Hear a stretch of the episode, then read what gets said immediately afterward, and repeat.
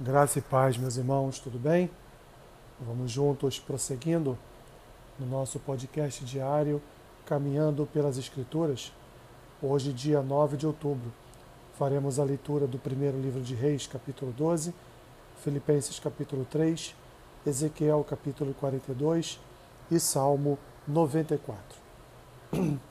primeiro livro de Reis, capítulo 12, diz assim: Foi Roboão a Siquém porque todo Israel se reuniu lá para o fazer rei. Tendo Jeroboão, filho de Nebate, ouvido isso, pois estava ainda no Egito, para onde figura, fugira da presença do rei Salomão, onde habitava e de onde o mandaram chamar, veio com toda a congregação de Israel a Roboão e lhe falaram: Teu pai fez pesado o nosso jugo, agora, pois, alivia a tua dura servidão de teu pai e o seu pesado jugo que nos impôs, e nós te serviremos.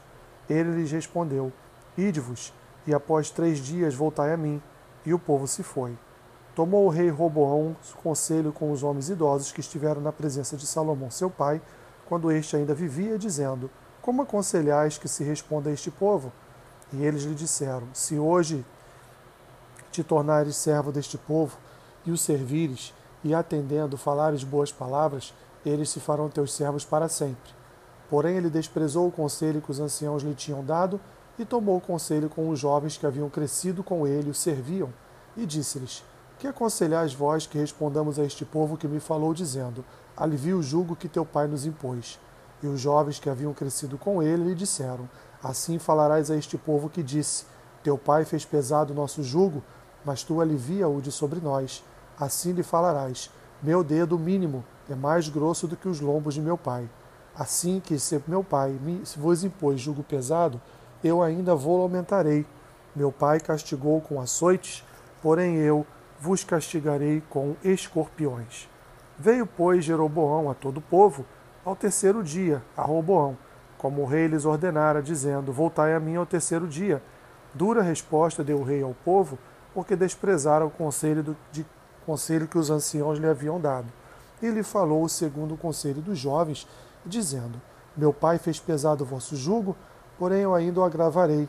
Meu pai vos castigou com açoites, eu, porém, vos castigarei com escorpiões. o rei, pois, não deu ouvidos ao povo, porque este acontecimento vinha do Senhor, para confirmar a palavra que o Senhor tinha dito por intermédio de Aías, o Silonita, a Jeroboão, filho de Nebate. Vendo, pois, todo Israel que o rei não lhe dava ouvidos, reagiu, dizendo: Que parte temos nós com Davi? Não há para nós herança no filho de Jessé. As vossas tendas, ó Israel, cuida agora da tua casa, ó Davi. Então Israel se foi às suas tendas. Quanto aos filhos de Israel, porém, que habitavam nas cidades de Judá, sobre eles reinou Roboão. Então o rei Roboão enviou Adorão, superintendente dos que trabalhavam forçados, porém todo Israel apedrejou e morreu. Mas o rei Roboão conseguiu tomar o seu carro e fugir para Jerusalém. Assim, Israel se mantém rebelado contra a casa de Davi até o dia de hoje. Tendo ouvido todo Israel que Jeroboão tinha voltado, mandaram chamá-lo para a congregação e o fizeram rei sobre todo Israel. Ninguém seguiu a casa de Davi, senão somente a tribo de Judá. Vindo, pois, Roboão a Jerusalém, reuniu toda a casa de Judá e a tribo de Benjamim, cento e oitenta mil escolhidos, destros para a guerra, para pelejar contra a casa de Israel a fim de restituir o reino a Roboão, filho de Salomão. Porém veio a palavra de Deus a Semaías, homem de Deus, dizendo: Fala a Roboão, filho de Salomão, rei de Judá, e a toda a casa de Judá e a Benjamim e ao resto do povo, dizendo: Assim diz o Senhor: Não subireis, nem pelejareis contra vossos irmãos, os filhos de Israel. Cada um volte para sua casa, porque eu é que fiz isto. E obedecendo eles a palavra do Senhor, voltaram como lhes ordenara. Jeroboão edificou Siquém na região montanhosa de Efraim e passou a residir ali. Dali edificou Penuel. Disse Jeroboão consigo: Agora tornará o reino para a casa de Davi. Se este povo subir para fazer sacrifícios na casa do Senhor em Jerusalém, o coração dele se tornará seu senhor a Roboão, rei de Judá, e me matarão e tornarão a ele ao rei de Judá. Pelo que o rei, tendo tomado conselhos, fez dois bezerros de ouro e disse ao povo: Basta de subirdes a Jerusalém, veis aqui teus deuses, ó Israel, que te fizeram subir da terra do Egito, pois um em Betel e o outro em Dan. E isso se tornou em pecado, pois que o povo ia até Dan, cada um para adorar o bezerro. Jeroboão fez também santuários nos altos e dentre o povo. Constituiu sacerdotes que não eram filho, dos filhos de Levi.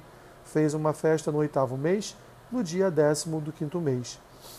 Décimo quinto do mês, igual à festa que se fazia em Judá, e sacrificou no altar. Semelhantemente fez em Betel e ofereceu sacrifícios aos bezerros que fizera.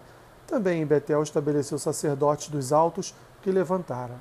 Décimo quinto dia do oitavo mês, escolhido a seu bel prazer, subiu ele ao altar que fizera em Betel e ordenou uma festa para os filhos de Israel. Subiu para queimar incenso. Filipenses capítulo 3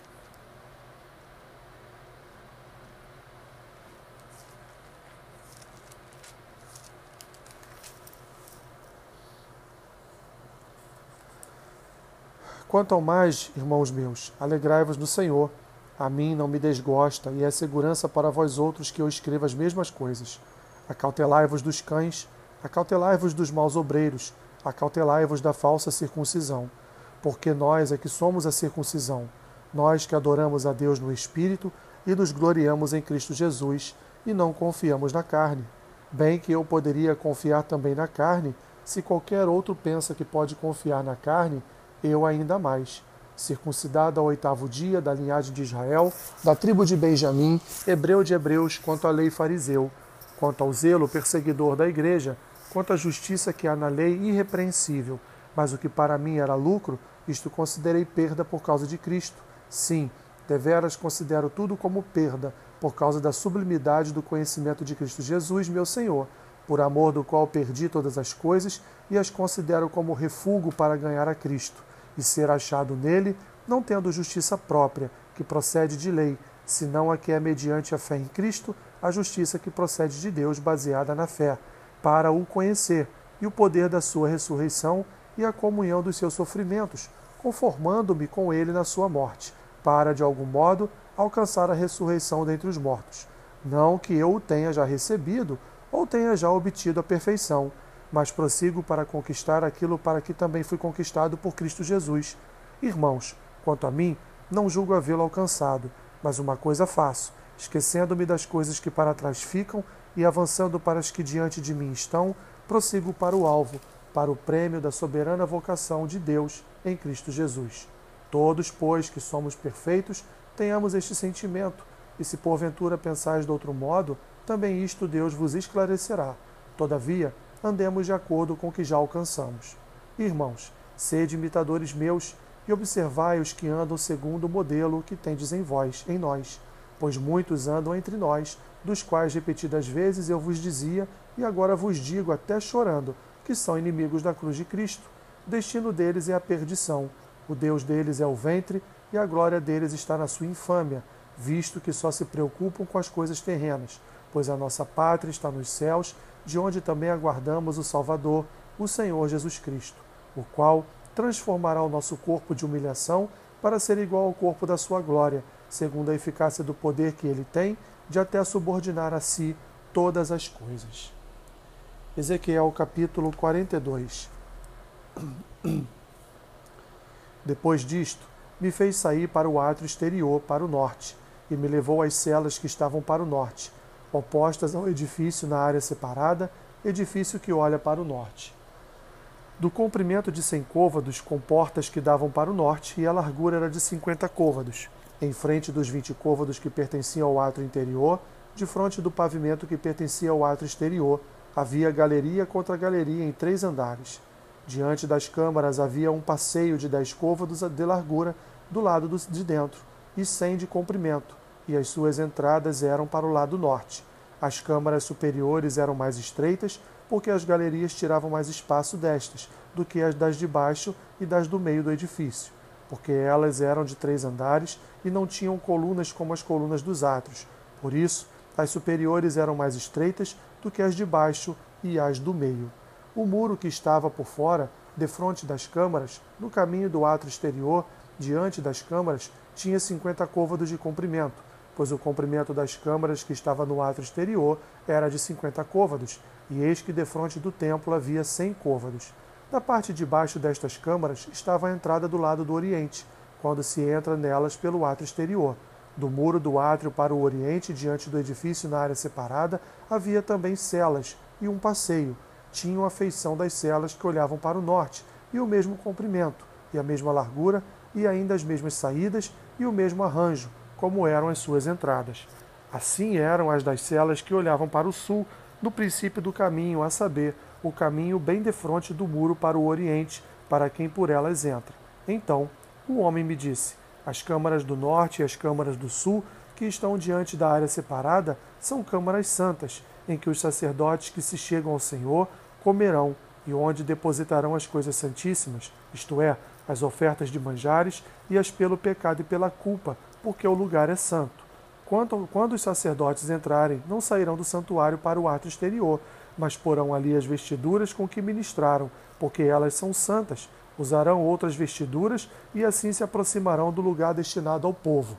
Acabando ele de medir o templo interior, ele me fez sair pela porta que olha para o oriente e mediu em redor. Mediu o lado oriental com a cama de medir, quinhentas canas ao redor. mediu o lado norte, quinhentas canas ao redor. Mediu também o lado sul, quinhentas canas. Voltou-se para o lado ocidental e mediu quinhentas canas. Mediu pelos quatro lados. Havia um muro em redor, de quinhentas canas de comprimento e quinhentas de largura, para fazer separação entre o santo e o profano. Salmo 94 Ó Senhor, Ó Senhor, Deus das vinganças, ó Deus das vinganças, resplandece. Exalta-te, ó juiz da terra, dá o pago aos soberbos. Até quando, Senhor, os perversos? Até quando exultarão os perversos? Proferem impiedades e falam coisas duras? Vangloriam-se os que praticam iniquidade. Esmagam o teu povo, Senhor, e oprimem a tua herança. Matam a viúva e o estrangeiro, e aos órfãos assassinam. E dizem: O Senhor não o vê. Nem disso fez caso o Deus de Jacó.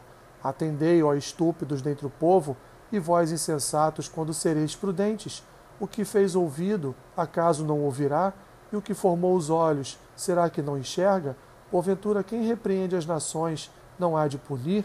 Aquele que aos homens dá conhecimento não tem sabedoria? Senhor conhece os pensamentos do homem, que são pensamentos vãos.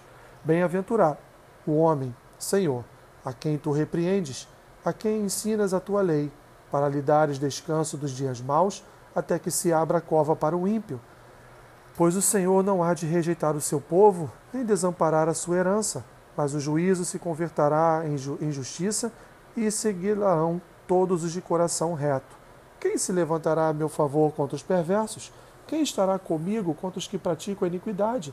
Se não for ao auxílio do Senhor, já a minha alma estaria na região do silêncio. Quando eu digo, resvala-me o pé, a tua benignidade, Senhor, me sustém. Nos muitos cuidados que dentro de mim se multiplicam, as tuas consolações me alegram a alma. Pode acaso associar-se contigo o trono de iniquidade, o qual forja o mal, tendo uma lei por pretexto? Ajuntam-se contra a vida do justo e condenam o sangue inocente. Mas o Senhor é o meu baluarte e o meu Deus, o rochedo em que me abrigo. Sobre eles faz recair a sua iniquidade, e pela malícia deles próprios os destruirá. O Senhor, nosso Deus, os exterminará. Que Deus te abençoe rica e abundantemente. Amém.